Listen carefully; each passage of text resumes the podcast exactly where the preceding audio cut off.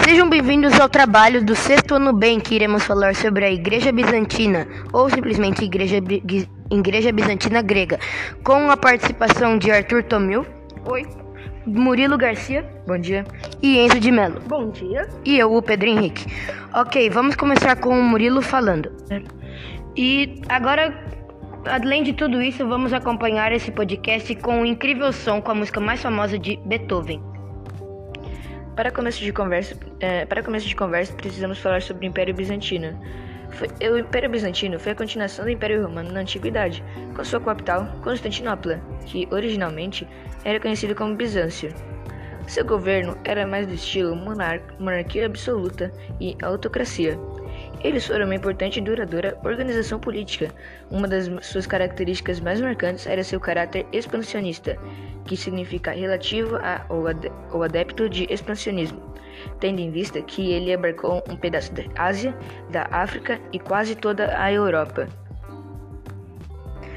Sua religião oficial era o cristianismo e em 1054 a igreja separou-se da Igreja Católica Romana e passou a ser conhecida como Igreja Ortodoxa.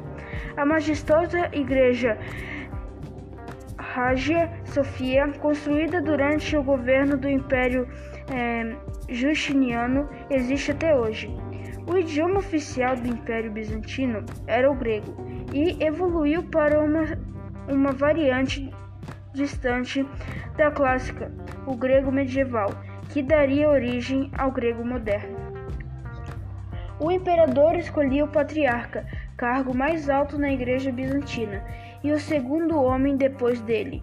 O patriarca auxiliava aconselhava o imperador a governar o império, a, o império.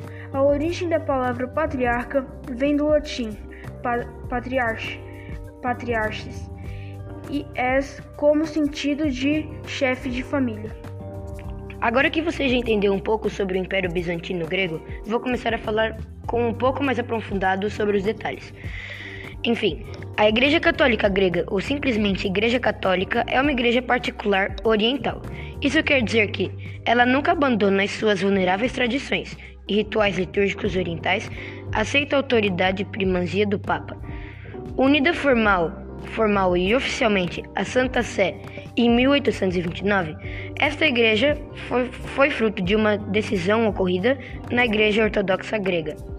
Atualmente, essa igreja conta com um pouco mais de 6 mil fiéis, concentrados em maioria na Grécia. O seu rito litúrgico é de tradição bizantina e utiliza o grego como língua litúrgica. A simples existência da Igreja Católica Bizantina Grega não simplifica que a Grécia não tem católicos de rito latino.